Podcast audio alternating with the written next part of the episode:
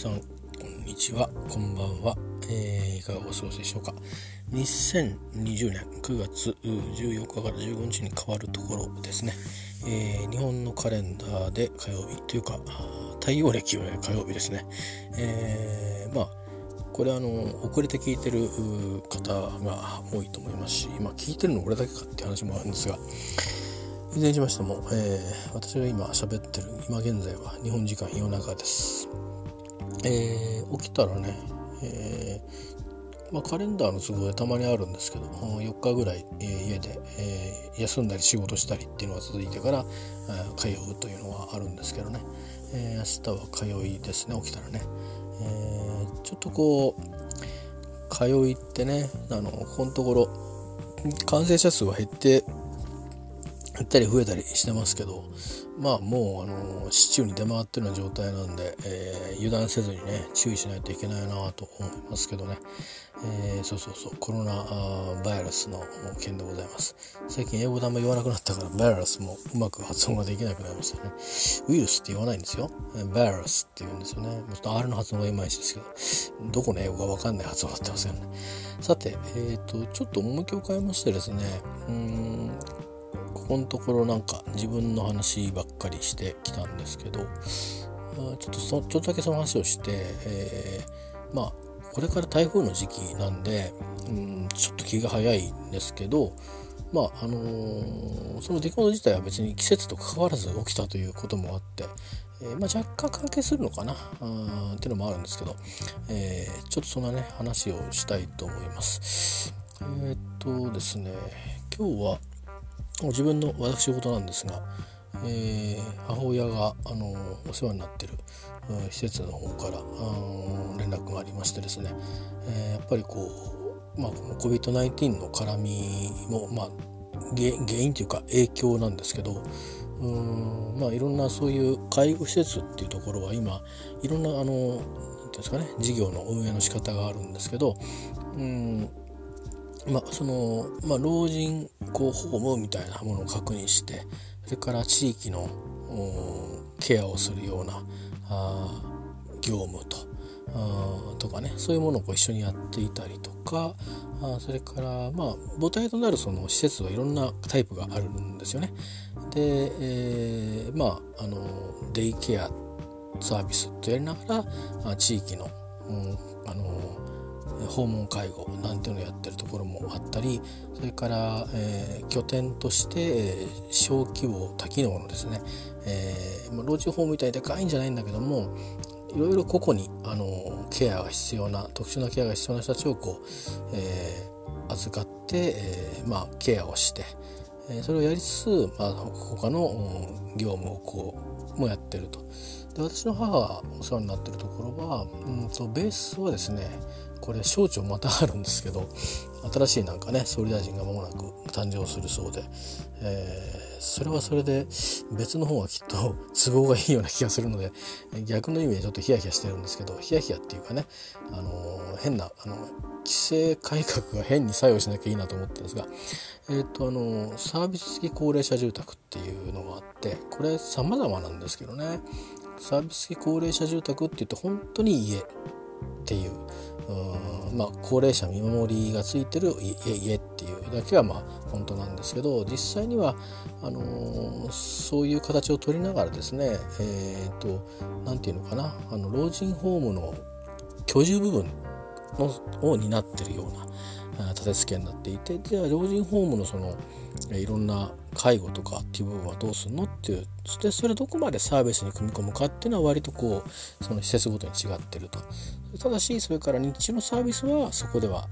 サービスにしないでデイケアにして、え、それからうん休みの日なんかはねデイサービスってあんまりやらないのが普通なので、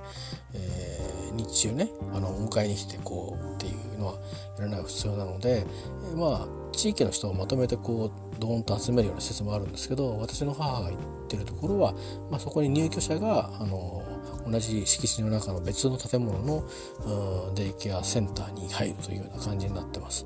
で、えー、土日とか祝日とかで、まあ、祝日はデイがあるのかな。えー、デイがない日デイケアがない日、えー、どうするのっていうと今まではその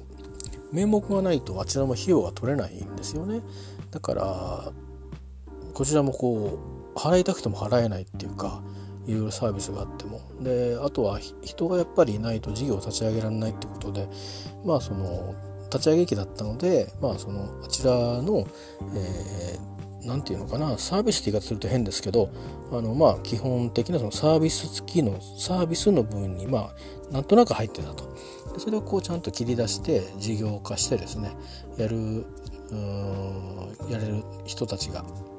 出てきたので、えー、事業化をして、えー、っていうことになってですね。で最初まあ急な話で突然話が来たんでですねちょっとそれで細かい話ちゃんとしてくれないとみたいな あの細かい話詰めたことを話をした時に、えー、出すこともあって細かく話を聞けたんですけど、えー、まあとりあえずはまずこう中にあの暮らしてる人たちですね、えー、前すらなってないですけどねこれはね。なんでなんだろう。本当にあの駅から近いしねこんなにいいとこないのにやっぱりこう穴場みたいなとこってなかなか見つからないんですかね。えー、あとはまあ人数とかのキャパの問題もあるから今となればちょうどこの COVID-19 を考えると少し空きがあるぐらいでちょうど良かったなっていうふうにこう預けてる側から思いますけどね。あの密にならなくて済むんで、えー、まあそれはそれとして、まあ、そういう事業が始まってで今やもうあの地域のもともと地元の方たちが東京で働いたりしてた方が、えー、あのそこにまあえー、職種仕事場を作って、えー、地域に貢献しようということでご家族一同ね、あのご結婚して一緒になったお医者さんたちも含めて、えー、関わってやってるというようなところでですね大変にあのアットホームなあところなんでございますよ。でどういう縁かの母もそこにご縁をいただいてですねお世話になってるんですけども。でその派遣、まあ、可能、えー、派遣介護派遣介護、うん。えー、訪問介護訪問介護、えー、の方の事業はもはやですねもう地域の、えー、人たちのサービスも担っていたそうで今日初めて聞いたんですけど。あだからそれなりに大きい事業になってたみたいですね。だから良かったなと思ってたんですがところがですよあのやっぱりこう COVID-19 の、えー、を考えていくとあのまあやっぱりこうあの管轄しているまあこれ県の事業に県の管轄になるのかな、えー、埼玉県なんですけどねうちは。なぜか神奈川に暮らしてるけどあの諸般の事情からですね埼玉これでもまだ近かった方なんですよ。本当にねお金高いんですよねこの辺。でまああのなんとかなんとか頑張って探してって、えー、あとはまあねあの値段だけ良ければいいってもんでもない。周りの環境もやっぱり関係しますから。うんねいろいろいろいろあってまあその埼玉県の方のちょっと奥の方なんですけど。ただ駅から近いという、えー、それは本当にありがたいことで。であの川からも遠いですし、えー、山からも遠いですし、えー、鉄砲水が出てもまあまあ多分おそらく大丈夫だろうなと。いうようなところで役場はすぐ近くと、えー、これもまたありがたいということでですね、え駅も近いですしね、えー、なんとなればですからまあいろいろ救助とかそういうことにはあの人の目が当たりやすいので見つけられやすいんじゃないかなという意味でありがたいなとつくづく思うんですけどもそこのその訪問介護の事業をですね少し休止せざるを得ないという、まあ、お話でとまずそういう事業的な話があって今その訪問介護をしてる部分でまあそれなりに仕事量を増やして運営をしてたということですよね。でそこがまあこう訪問するわけですよね。で訪問した時にその、まあ、東京に比べればきっとそのリスクって地元に暮らしてる方が多いスタッフの方が多いように聞いてますのでうんそう思うんですけどもあのまあ多分そのどっちもあるんでしょうね。その訪問介護を受けられている地元の方々があ感染うちのねその高齢の方に感染するのは大丈夫なんだろうかっていう心配と、えー、感染、まあ、つまり感染させてしまわないかと心配とあのスタッフがあのそこの訪問した時にまあ他のご家族がいるわけですよね。そのご家族があ施設に帰ってきて結果的に事務所は同じ事務所なのでうんそこそうは言ってませんでしたけどね僕で僕の憶測ですけど、えーまあ介護施設の方に、えー、持ち込むっていう可能性もあるというような多分もろもろリスクを考えた時にうんまあどっちかをやめるっていうふうにあのすることもまあまあ、あの事業的にまず成り立たない、えー、まあ、立ち上げ期は良かったんですよね。これから始めるっていうんだから多少はもう赤字は覚悟でとただまあ事業的にやってないっていうのとあとはやっぱりそのまあ説明がおかしくなりますよね。あのこっちはやるけどあっちはやんないっていう。だからそういう意味で、えー、いろいろ考えた結果まあ、あの休止をサービスの休止をしばらくするということで。でなんかですねなんかいろいろいろんな方法的な縛りがあってえっ、ー、と何て言うのかな、うんと、休止の期間っていうのもこう決まって休止の期間だかえっと更新の期間みたいなのが決まっててその更新する時に実際に活動してるかどうか活動中だよって届けが出てるかどうかによってまたゼロからの申請のし直しになるとか結構ですねあの事業主体側のまあそういう意味ではだから非常にこう悩みに悩んで出した結論のようなんですね。でまあ私の方にのインパクトとしてはまあその、えー、自分の実母がですねあのお世話になるなり方があのまあなんていうのかな、えー、言ってみればそのどんな団体にお世話になるかっていうのがあの、まあ、昔に戻るということですね。で言ってみればだからあちらにとってみると今まで費用をちゃんとあの取れてたところをまるまるはちょっとこうあの取ることができなくなるとつまりその介護サービスとして提供できなくなるんですね。でただその、まあ、できるだけ介護サービスの中で提供はしていきたいということで、まあ、あのデイケアの、えー、解消のですね、まあ、規約をこう変えて、あの今までは、えーと、曜日でやってたんですよね。だから祝日もデイがあったんですけど土日はなかったんですけど、えー、多分土曜日だけって言ってた気がするな。日曜日はなかったと思うんだけど土曜日をこうオープンすると。いうことにしてでその分つまり今までは土日が訪問介護っていう扱いだったんですけど土曜日をオープンするっていうことにして、えー、で、まあ、日曜日の分についてはあまあ昔何もなかった時のつまりそのサービス式高齢者住宅のそのちょっとこうなかなか定義のそれぞれの施設に任してるところですね。これ法律が別々みたいで管轄が違うらしいんですね。このサービス付き高齢者住宅の部分はあの厚生労働省じゃなくて国土交通省管轄で。でその他の介護事業は全部厚生労働省ということで、えー、最近まあそういうタイプとか、まあ、グループホームとかいろんなものがあるんですけど昔のね従来型のあのそういう介護施設の他にそれからさっき言ったように多機能小規模、えー、の,、まああのえっと、老人、えー、なんとかあ住宅みたいなものもありますし私の家の近くにもねあったりします。もともとお医者さんだったところがねそういうふうに変わったりして、いるんですけどまあそんなような電話があってですね。えー、まあいろいろ話をしました。あのまあ連絡だけしたかっただけだと思うんですね。あの、まあ、いろいろそういう意味で契約書の取り交わしが必要だったり、えー、それもそのまあえ、届けです届け出とかあるんで、まあ、役所の認可が下りてから、まあ、こう来るよって話とかそれに伴ってケアプランが変わるよとか、まあ、もろもろその、うん、全部が全部そこの事業所だけでやるわけじゃないのでね。ケアマネージャーは別にいるのでケアマネージャーがいてそこの事業主体がいてそれから役場があってと。役場っていうかその管轄してる県のね、えー、事務所みたいなとこがあって、まあ、それぞれがこう関わってくるんでなんかいろいろいろいろ来るぞと いう話だったんですね。まあ、それからまあ事情を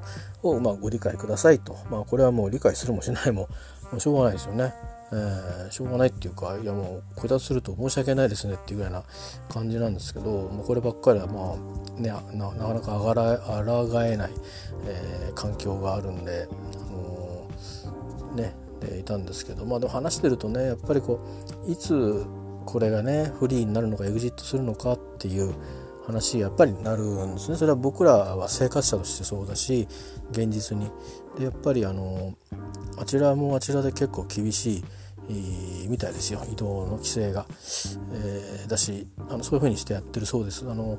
まあ、全員が地元ってわけじゃなくて、まあ、当然東京から通ってる人もいるんですよね。だからそうするとまあどうしてるかっつったらもうとにかくまっすぐ帰るだけと。おそらく買い物ぐらいはすると思いますけど今の私と同じですねほぼね。あのステイホームの頃と同じというような感じで。でも家族とでもどっか出てるとかもさすがないですと。でつまり、まあ、職員もみんなそんな感じですということで。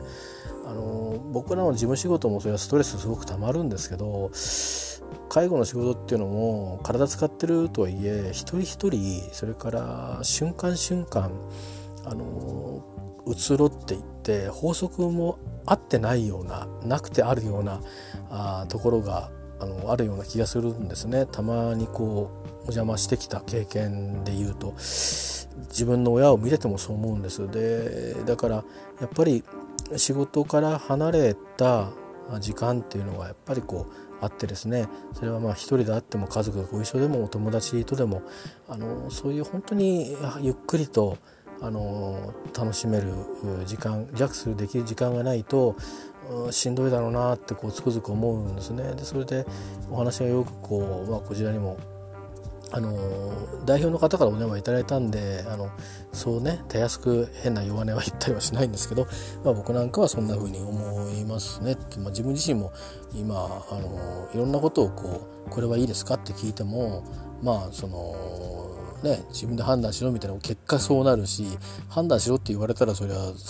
選択できないってことに なっちゃうから結果的になんかずっとステイホームの頃と変わんないんですよなんて話を、えー、していたりまあその東京に通うっていうこと自体が、あのー、すごく正直本当はね、あのー、大丈夫かな俺って毎日思いながら言ってますって話をしたりして。でもまあ、あのおそらく医療従事者とかあのそういう介護をやってられる方から先にあのワクチン接種あのされるでしょうしでワクチンもその要は1回打ったら効くで聞いて終わりだという人もいれば何回かに分けて打つ必要があるタイプなのかもしれないとかっていろいろあるけど、まあ、日々ねあの何千という論文が世界中から出ているというぐらいのことなんでみんなが寄ってたかって今どうにか、あのこいつは何者なんだってことをやろうとしてるし、あのワクチンももしかしたら最初は副反応が出る人だっているかもしれないけどおそらくまあ生意気なことをね言わせてもらえば僕も気づかないうちにね生まれてこの年になるまでいっぱいいろんな疫病があってでそれをこう大人たちは乗り越えてくれて、えー、僕らを守ってくれて、えー、てきて、えー、わけですよね。だから、あのー、今回もあの少し時間がかかるとは思うんだけどあので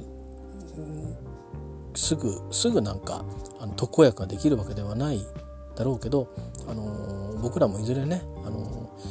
例えば、まあ、どっかレジャーというか中でどっか飯食いに行くのも、あのまあこじんまりとしたお店もきっと残るとは思うんですけど、あのまあね割とバーッとこう広いようなあのやたら広くて開放的なね あのそれが当たり前になる世界も来るかもしれないしそういうふうに常識が変わっていくってこともいずれきっと、えー、出てくると思うんですよね。思えばだってショッピングモールなんか昔なかったわけですからね。でアメリカ型のショッピングモールから真似たのかっていうとそうでもなく日本的発展もしてるわけでねだからうん昔に比べればやっぱりこう結構広いですよね。えーだからそういう意味で、まあ、別に広さを狙って作ったわけじゃないですけど大きく作ろうっていう、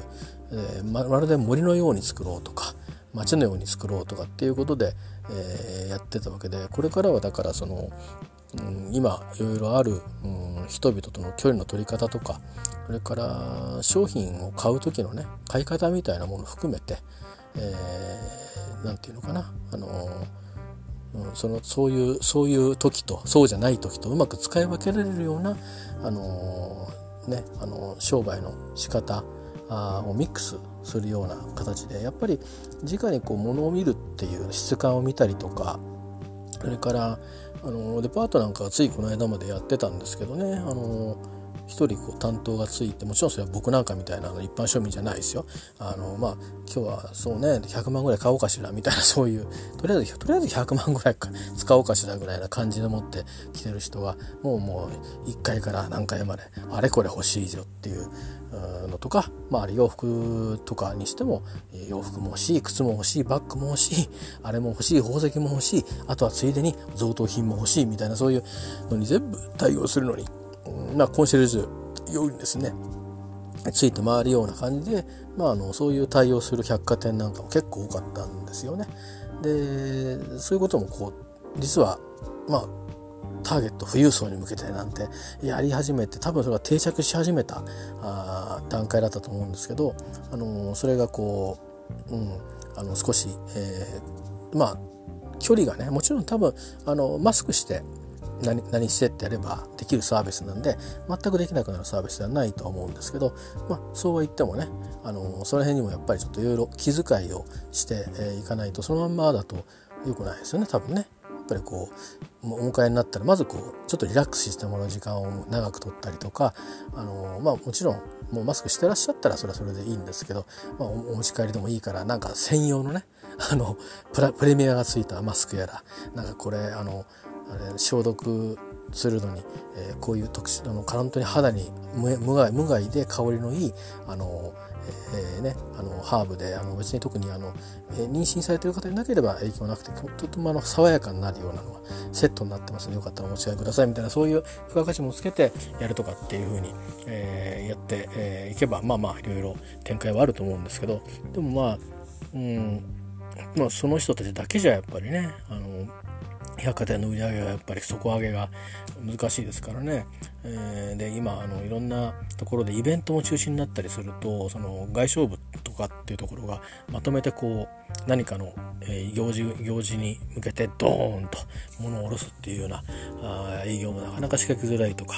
いうことがあったり、えー、しますけど、まあ、とにかく例えばまあそうやって、えー、なんだけど、まあ、きっとまあ通販というか、えー質感さえ分かればあとはこれが欲しいっていうふうに言えればいいんで、えー、まあどういうやり方がいいのかちょっと分からないんですけども、うん、あのー、ね、手に取ってっていうのがみんなが不特定多数が手に取ってっていうのが難しい、えー、だとすればあの手に取ってもいいようなあのものを開発するかもしれないしね。まあとにかく何かとにかく何かやってあの医学の世界はきっと短時短期間にきっと克服するんだと思うんですよ。ほっとけないから命の問題なんで。だけどあの多分、うん、来年このこの秋冬次の秋冬早ければそこまでで、えー、なんとか光が見えてくるかもしれないし、まあ、長い人はね3シーズンぐらいかかるんじゃないかっておっしゃる学者さんもいらっしゃるんで私はちょっと分かんないけども、まあ、そういうふうにして、まあ、とにかくどっかで希望が見えてくるから あのぜひねあの大変だとは思うんですけど、まあ、自分のね母のことで、えー、いろいろあのなかなかこう会いに行くこともできないのであのちょっとだったら来てもらって大丈夫ですよみたいなこと言われたんだけどまあまあまず僕の自分のねあの理由としてはそのむやみやたらに喧嘩移動するなというふうに、えー、ようなことを言われてるのでそうなるとやっぱり躊躇しますよねそれから僕が持ってっちゃったらなっていうのもあるからやっぱりそれはもう少しちょっと様子を見たいなというのも正直ありますと。であちらとしても別にあの積極的なわけじゃないんですよね。さすがに何年も顔見ないのはどうなんだっていうことに対して、えー、極力対応させてくださいっていうそういう話なのでそれはありがたい話なんですけどまだ、あの、もう少しは様子を見させてくださいということで、えー、まあ、あのまたあのそういう時はえー、っていう話なんですけど、まあ、よほどそのまずはまあそうは言っても今すぐに何かあるといえば、まあ、自分僕がですね、えー、いやもうこれっきりこれっきり重大な病気にかかってあのまあ実務的なとこは他の家族がサポートするけどもう会いに来ることができないみたいなことになったらそれ行くしで逆にあのなんかあの自分の母親があちょっとあの今までとは変わったあのうん医療の手当が必要だ介護の手当が必要だった時にはお話を聞きに行った方がいいんだろうな直にと思うからあの安全に十分配慮しながら主治医に会いに行ったりあの、まあ、遠巻きに母を見たり僕がこそ防護服着て、ね、別の胸で会うのもいいですし、まあ、とにかくまあそういう必要があればそういうふうにしてあの緊急時は行きますと、えー、それ以外は少しもう少しあの解決策が出てきて世の中がそういう介護施設に行く時にはこういう形で行けば大丈夫だよっていうスタイルが確立するまでは少し様子見た方がいいかなと思ってますっていうふうにお伝えして、まあ、今日はそれで電話を切ったんですけどね。えーまあ、ということで,、うんでまああのー、特にまあ家族っていうことで言うと僕の親っていうことで言うとうん、まあ、玉坂兄弟がいないので、えー、まあ僕から僕が住んでる家族に言えば、まあ、家族一緒全部話は終わりで 通っちゃうんですけど、まあ、あの母には兄弟がいるので,、えー、で存命の兄弟があの3人いるんですけど、うん、あとまあ、姻族が1人ですね嫁いできた親が1人とそこまで入れると4人いるんですね。で1人はもう付き合いがないのでうん、あと3人ということになってもう1人はなんだか知んないけどこじれちゃったんでまあちょっとうん今日も電話したんですけどあのとにかくまあ元気にはしてるようだとでもうしばらくその面会という段階にはまあねあの今の状況をご存知のように、えー、非常にあのタフな状況だから当面ちょっと無理そうですという話をとりあえず留守電に放り込んで、まあ、おそらく何の音も出ないと思うんですよね。今日はあのうん僕違う電話から電話したんですけど出てくださらなかったんで、えーまあ、一応メッセージは吹き込んだんで、まあ、聞いてくれたら嬉しいなという感じですね。まあ、俺はこれで一応義務としては果たしたかなと。で、あのー、一番上の姉がいて、まあ、別にもうあの耳も遠いみたいで細かいことは分かんないと思うんですけど、まあ、元気だっちゅう、うん、無事だよっていうことだけをね会ってないけど無事にしてるからってだけを、まあ、1年にいっぺんぐらい教えたって罰は当たらんだろうと、えー、思ってですねうんでまあ電話してみたんですけど電話番号がそれはあのブロックじゃなくてあの、えー、もう使われてませんということで多分携帯解約しちゃったんじゃないかなと思うんですね。で固定電話の番号は母親しか知らなかったんですよ。えー、で多分あの父親が亡くなった時のあの芳名帳を見ればわかると思うんですけど、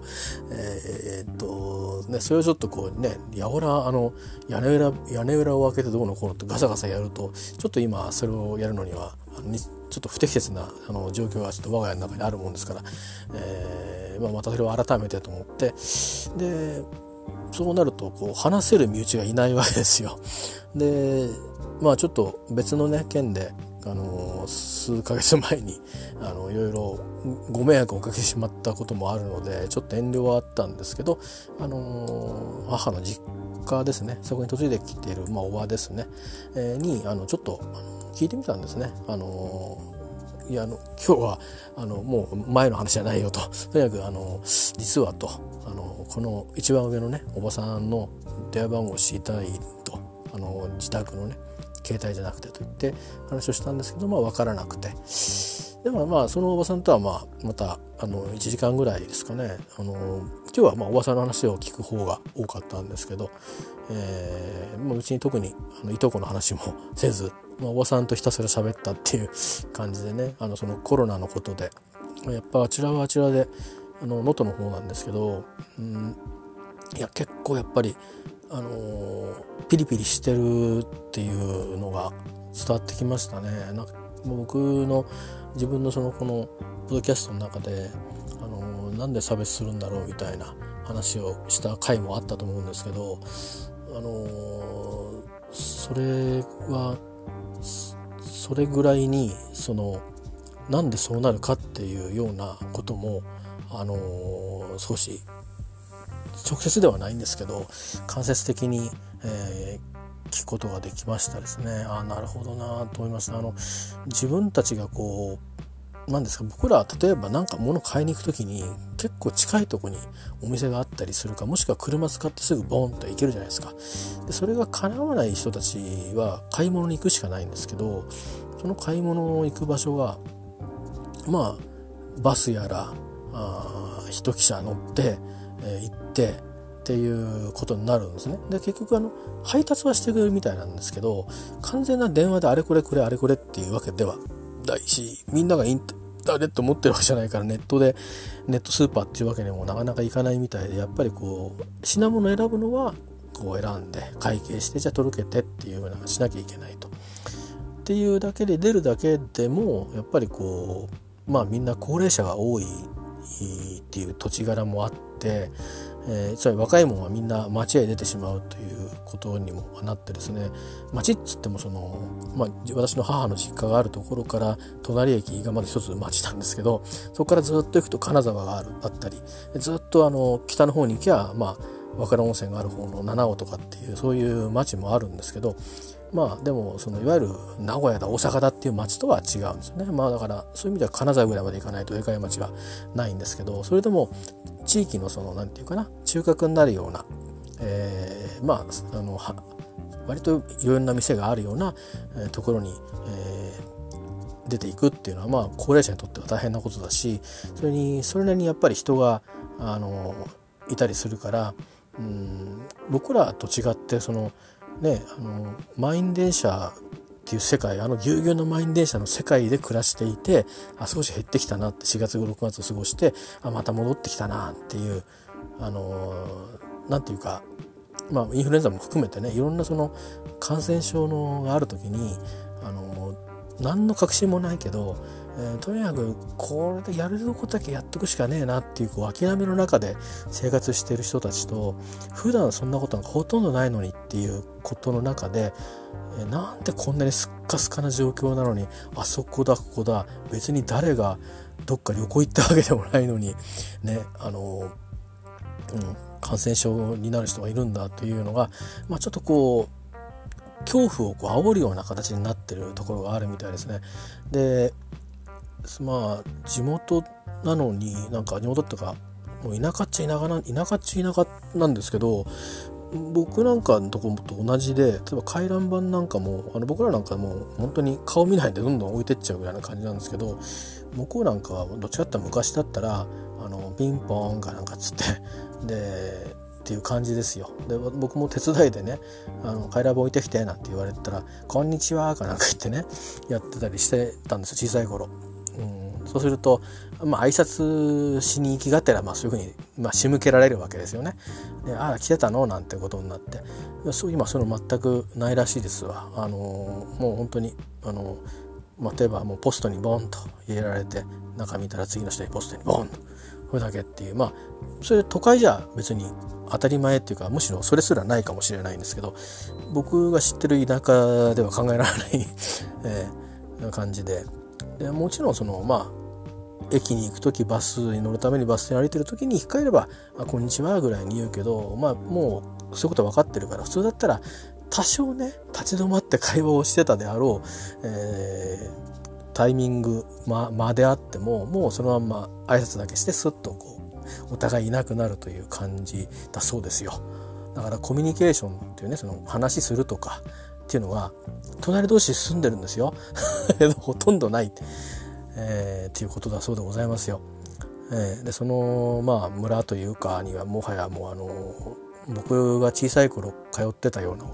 いろんな商店が少しだけあったんですね。なんかこうよろず屋みたいのが23軒あったんですけどもう何にもなくなったっていうことでつまり、えー、車がある人はいろいろ行きようがあるんですけどいろんなところにいろんな店があるんですねいろんなレストランがあったりとかするんですけどなかなかそれも叶わないということででしかもそういうななどっから来るんだろうっていう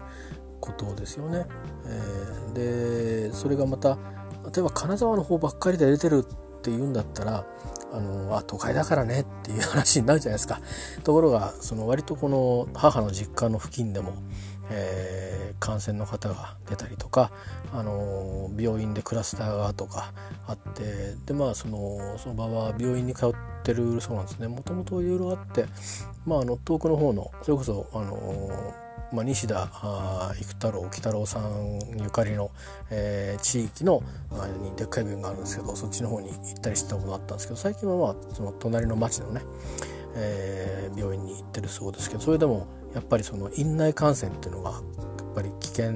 だからっていうことであのそういうふうに希望者にはあのどういう理由にして長くするのか分かんないんですけど、まあ、長めにかつあの僕なんかもあの自分が具合が悪い時はそうしてくださいってお医者さんに言われてるんですけどあのお医者さんにそれを告げるとお医者さんは処方箋を書いてくれてそれを定型の薬局に持ってってくれてその薬局から通あの郵便で薬を送ってくれるっていうルートはあるんですよ僕らも。だけどまあつまりそれにかかってるってことはもう会社行けないからなっていうところですからね、えー、まあでもその日具合が悪いでもあの使っていいんですけどただまああのそこまでのことはないので使ってないんですがもうおばさんたちはもうお医者さんからあのなるべくそういうふうに、えー、していいですよって言われてだからまあいいですよってことはつまりそうした方がいいいいってことだから使ってるそうです。うん、でだから割ともともとあの通院をあの事故とかあった関係でねいろいろ通ってたりしてるんで、えーと、看護婦さんとかお医者さんとかっていうのが、えー、どういうことなのかっていうことよく、まあ、かかりつけですね。知ってるので、まあ、今はそのこの時期、COVID-19 の時期はずっとそれでやってると。だからつまりその買い物に行くだけに出て帰ってきてっていう、うん、それだけあとは家でじっとしてるっていう本当にそういうあの、ことぐらいだそうです。で家でまあそのテレビあのテレビじゃないなんか村のいろんなねみんな集まって体操とかそういうのもみんな長くなしになってでそれからあのー、まあ前も言ったように能登っていうのはあのー、割とこう浄土真宗系のねあのまあ、東も西もあるんですけど信者が割と多いんですよ。もちろん他のあの天理教だとか日蓮宗だとか、まあ、他の宗派もキリスト教も含めてあるんですけどうんそういう意味では、まあ、浄土真宗系だと、ね、冬場はあのー、まあ、すでに僕なんかのとこはもうあのこのここの地元でねお世話になってるお寺さんから案内来ましたけど9月ぐらいからぼちぼち法話会もやりますよとか、うん、から本校も11月にやりますよとかっていうのが来てるんですけど本校っていうのはま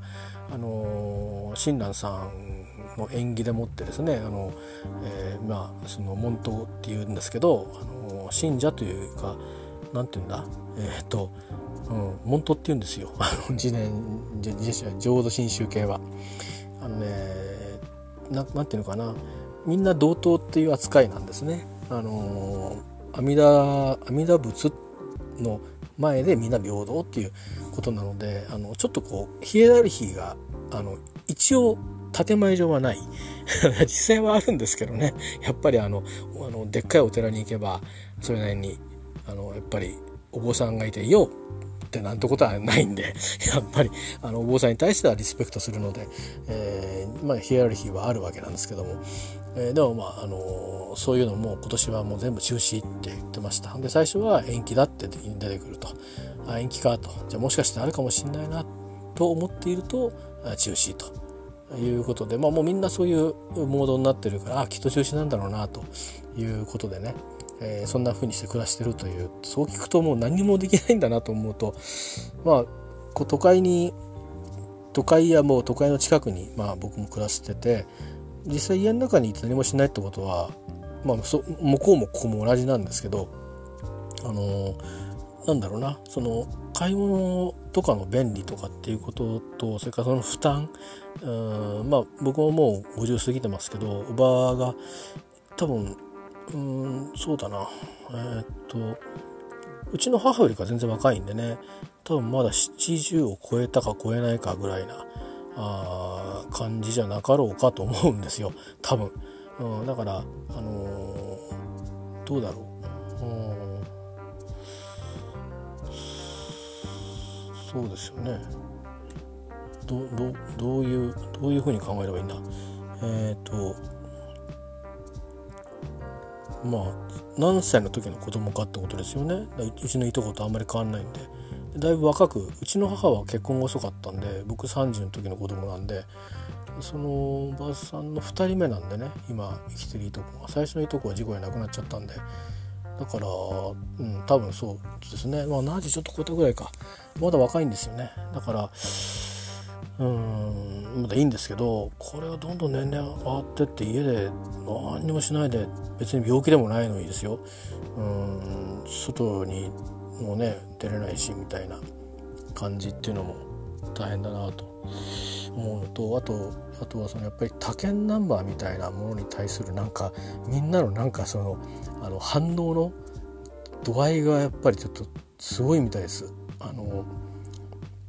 うん、それはそれはどういうふうなふうにしてやっぱり反応が強くなるかっていうと感染者が増えてくると。ちょっと落ち着いた時期があったんですけど石川県も。またあの、えーと、東京の増え方よりもちょっと遅れて増えてきだしたんですよね。増えるっつっても別に100人400人で増えてるわけじゃないんですけどもあの基本的に増えるはずがないよなっていう人の動きないよなってところで増えてるから、まあ、みんなそういうことを疑うみたいなんですよね。えー、あの誰か帰ってきてんだろうとかどっか行ってきたんだろうみたいなそういう。だからその他県ナンバーっていうのがあのピッとこう反応するみたいですね。だからやっぱりあの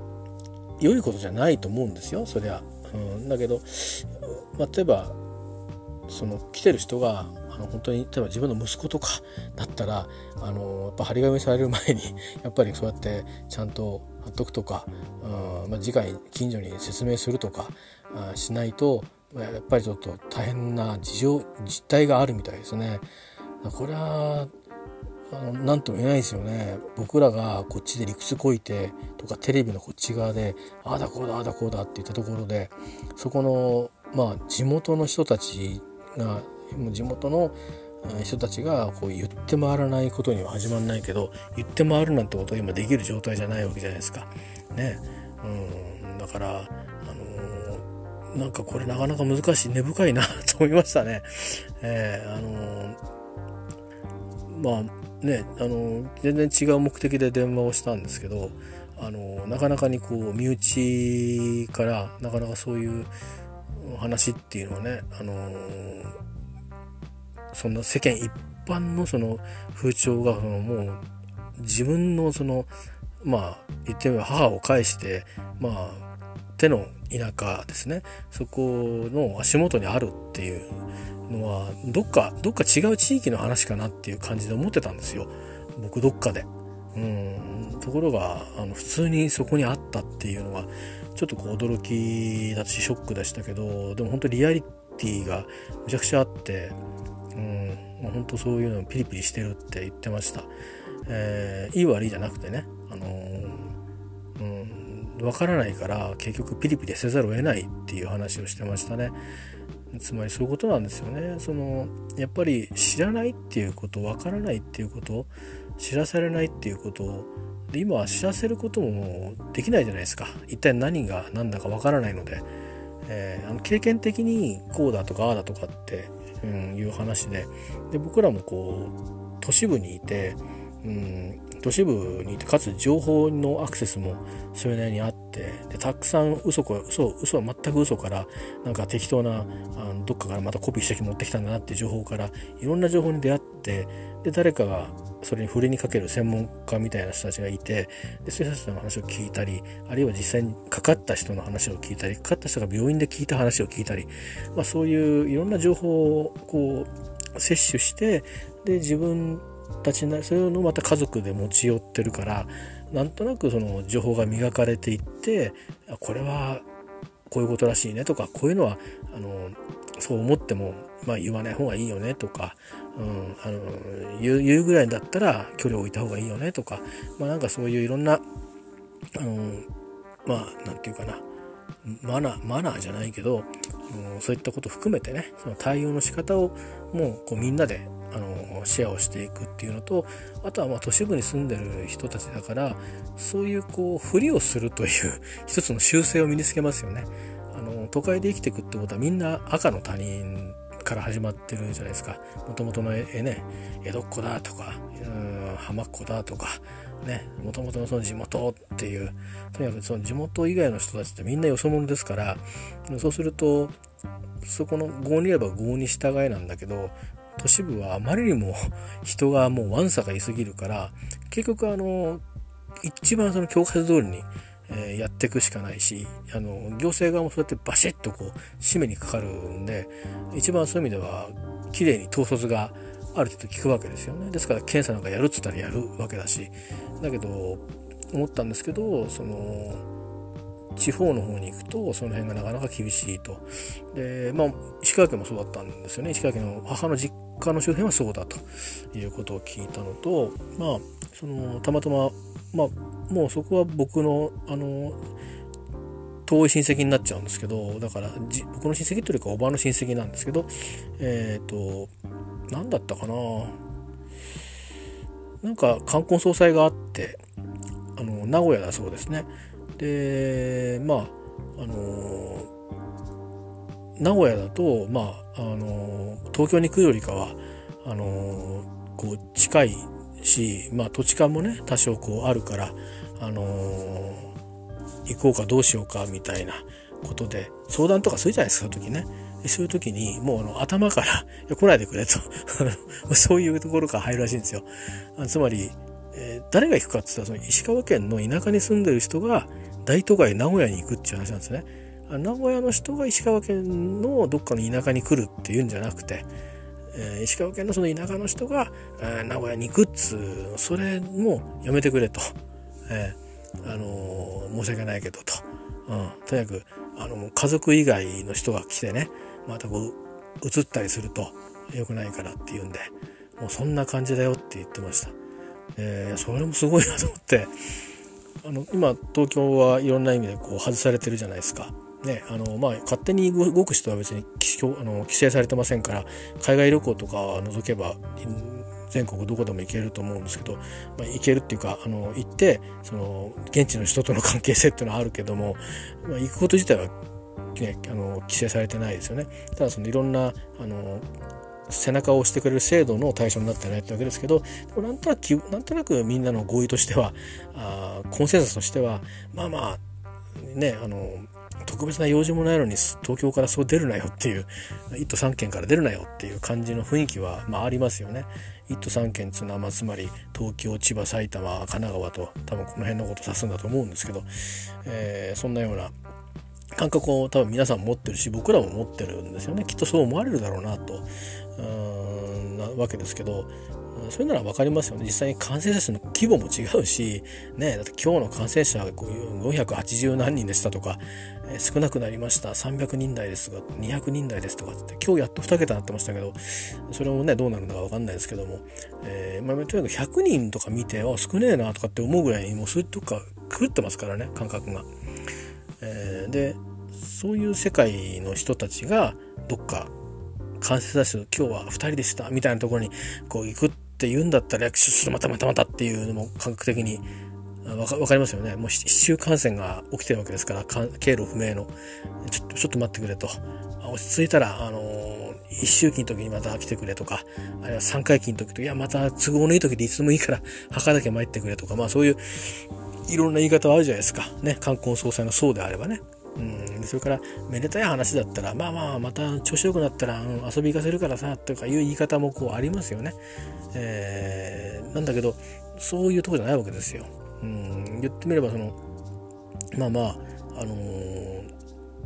この例えがいいか悪いか分かりませんけどねあのー、鳥取と島根でこう行く間でなんかでも言われちゃうぐらいな感覚に近いです僕からすると。でそれでも言われちゃうぐらいなのかなって思っちゃうぐらいその金沢じゃないんですよ石川県のかなりあの、まあ、本当にもうあの無人駅でもってみたいな ところに暮らしてる人があのそれも行くって決めたわけじゃなくて行こうかしらねどうしようかしらねって相談をしたらいや来ないでっていう、うん、来ないでっていう、うん、名古屋に住んでる人から言われるっていうぐらい名古屋の側もピリピリしてると。うん、とにかくもうそういう感じだと言ってましたね。東京にいるとだから逆言うと麻痺しちゃうんですかね。あのー、そう言いましたこれもしそれぐらいの感覚の人が東京にもし来てもし今の東京の様子を見たら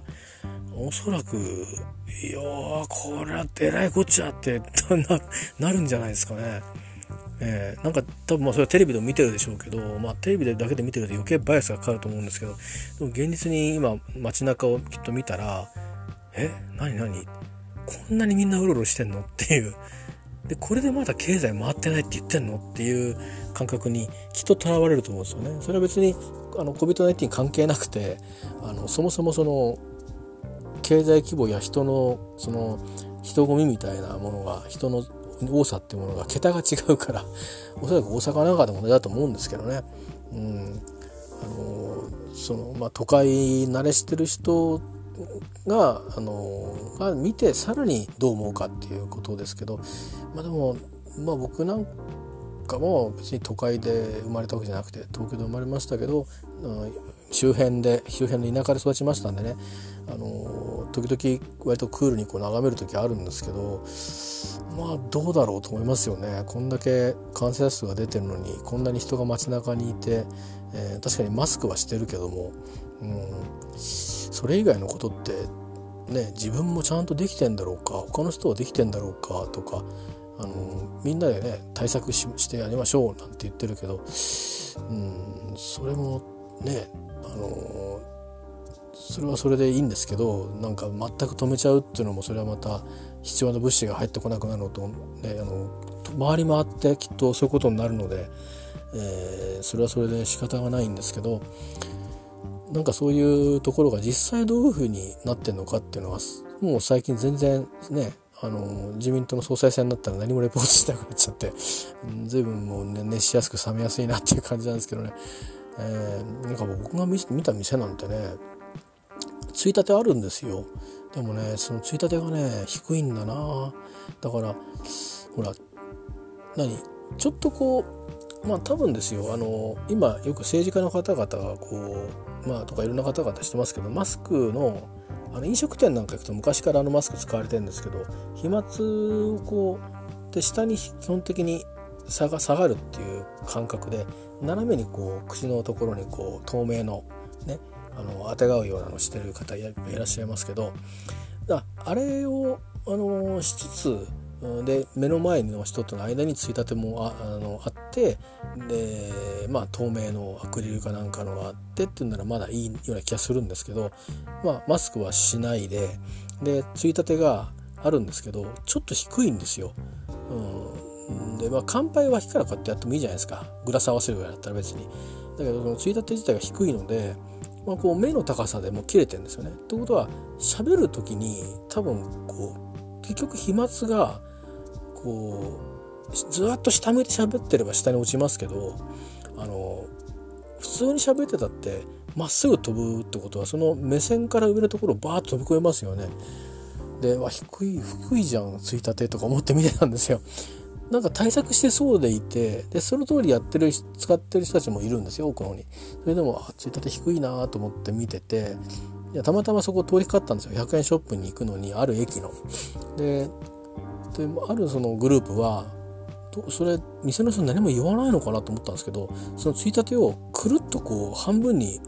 あの折り曲げて要はこの下敷きをこうなんかブインブインブインってやる時に曲がるでしょ？ああいう感じで折り曲げて 自分たちの目の前に消化物なくして喋ってるんですよね。これ意味ないじゃんみたいなところとかそれからそこからこう表に出たところになんか立ち飲み屋みたいなのあるんですよ。で規制が解除されてたんで立ち飲み屋 OK になってた時期なんですけどうんまあもう距離例えばね1.2メートル隣と合わすあのとかって言うんだけどまあこう固定屋台みたいな感じのとこで中でまあいろんな焼き鳥とかもつ煮とかこう作ってるっぽいんですよ。で、まあ、ビールをこうポンと、えー、ジョッキかなんか出されてバッとこう、えー、まあ、まあ、道路に向かってこう飲みながらあのでポンと大きいのなんか注文して食べえのっていう人たちがまあ割と密集しているんですね。で、まあ、さらにその奥に進んでいってお店がまだ続いてるという感じででタバコをなんか吸ったりなんかしてパーって。タバコの中に呼気の中にもね、あの唾液がある。んですそれみんながとと通ってその奥にあるお店に行く通路のところの脇にあるんですよ。とある駅のね。でまあイメージとしたらそのまああの繁華街のなんとか横丁とかあるじゃないですか。あんなもんだと思ってください。あれのもっとこうなんかねギュッとした感じなんですよね。それが駅のすぐそばにあるんですよね。でそれも別にいいんですけどでこれいいのかなとかって思ってたんですよね。いいのかなっていうか大丈夫かなと思って。ここれもしここで誰か1人2人あのキャリアがいたらあの簡単に媒介していくんだろうなと思って。僕はマスクしてたんであのその場そんな立ち止まってないですからパーッと歩きながらさーっとこうザーッとザッピングしてた感じなんで。でもねどうなんだろうと思って。でその辺に詳しい人がたまたま職場にいてですね話したんですよ「あああの辺まずいっすよね」とかって言ってました えな分かり分かります?」って「ああ分かりますよ。どんな雰囲気になってるかは」ってもう最近行ってないですけどねうんあの辺とかやばいんじゃないですか。いやもっとやばいとこありますよあの辺とかって言ってて。えなんでそんなとこ行ったんですか？って言うからいやいやあれなんだよ。その奥の方に何でもある100円ショップがあってつって。どうしてもそこ行ってあのほら明日作業するやつのさあのいろいろ明かりだとかさルーペラとかやつが買いたく買いたくてさとかって話で「ああそうだったんですね」なんつって話をしてね。飲食店とか入ってないよっつって。入ろうと思ったけど入ろうと思っていうか入ろうとしたってこれあからさまにまじいだろっていうとこばっかりしか目に入んなくてさとっとと逃げてきたよっていう話をして。まあそんなところもあるんでだからねいろいろこう対策してるところに行きましょうなんて言うけど、うん、どうすかね使う人がだから街で言っちゃうと偏見になっちゃうからあえて私はこれ街の名前出しませんよ。うんだし行ってもいないできっとあそこも危ねえだろうとかそういうことも言わないんですよ。えー、なんか気になる街はいくつもありますけどだ意外とあのもうすでに名前の出てるね新宿とかあのなんかは逆にクリーンになってるかもしれないですよ。そんだけフォーカス当たってるから。東京には他にもいっぱい歓楽街がありますんでしかもその別にあの、うん、接待を伴う伴わないけどあのそれこそ一時期流行ってはりましたけどせんべろじゃないけどねそういうような感じで飲める店は別に別にあれですよ。新宿に限らず東京の中央の方にもあるし、うん、外れの方にもあるしいくらでもあるんでね、あのだからそれはそれでいい風情なんですけどね、え、いい風情だと思うんですよ。うん、好き嫌い別としてそのそここういうとこが好きな人っては好きで僕もガード下の焼き鳥屋なんか好きで結構連れてってもらったり仲間と行ったり屋台のおでんなんか行ったり、あの若い頃行き合って行きましたけどもそういうのもねあのいろいろやっぱりいいんですけどね。なかなかやっぱりこういう時はちょっと辛抱しないといけないんですけどうんまあなかなかねそうたちの仕事もあるから、ね、どうするんだろうと思うんですけどね。なんかあの企業だったらちゃんとなんかねいくら収入が毎年あってなんて言うけどそういうところってのは現金商いやってるからね、あんまり屋台の焼き鳥屋であのビザでなんてこと言わない聞きませんもんね、まあ、ヨーロッパだったらありそうですけど。だからねあの PayPay でとかね、うんまあ、中国の八百屋なんか PayPay でね PayPay じゃねえや。 Alipay で買い物できちゃうぐらいだから、店のあの主はもとにかく荷物並べてあの QR コードだけ貼ってるあと黙ったらいらっしゃいも言わなくたってパッパッパッパッって買って袋に詰めてあいよっていうだけで終わっちゃうぐらいなそんなビジネスモデルにも変わってますからねとっくの昔に、えー、だからそういう世界じゃないですからねまだねだからつまりそのいくら儲か稼いでるとかそういう数字客観的な数字がなかなかなかったりなんならちゃんと納税してんのかっていう人もいるかもしれないからね分かんないんですよそこがね。まあということで、えーまあ、母の関係の、えー、施設の話から始まって、え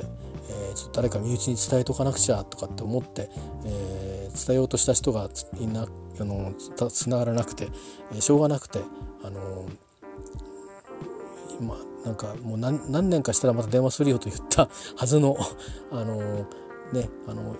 まあ血はつながってないんですけど一応まあ母の実家に今守ってくれているおばとあの、まあ、そんな話をして、えー、まああのあちらはあちらであるいはあのそういう地方と他の都市部ですね東京以外の都市部の間でも、えー、かなり、えー、ナーバスになってるということを聞きまして、いやってことは俺が明日東京に行くってことはかなり危ねえんだなってことを改め改めて、えー、実感したので、あのー、まあ、対策することしかできないのでね、えー、マスクをしっかりすることと手洗いうがいすることと、まあ、こんな時間まで喋ってる場合じゃねえぞという話だと思うんでそろそろ寝ようかと思いますが、えー、皆さんもどうかあのお気をつけくださいというか、まあ、出る切ることをやりましょう。であとはまあ気持ちをね泣いちゃってもいけないのでまあ注意する一方であのいつかはね、えー、もう12年辛抱すればとにかく何か希望は絶対出てくると信じて、えー、で今物もありますからね。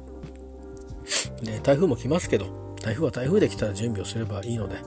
えー、きっと冬は雪も降るでしょうけど雪は降るっつんだったら準備すればいいので、あの割り切っていきましょう。ということは言いたかったです、えー、以上です。では。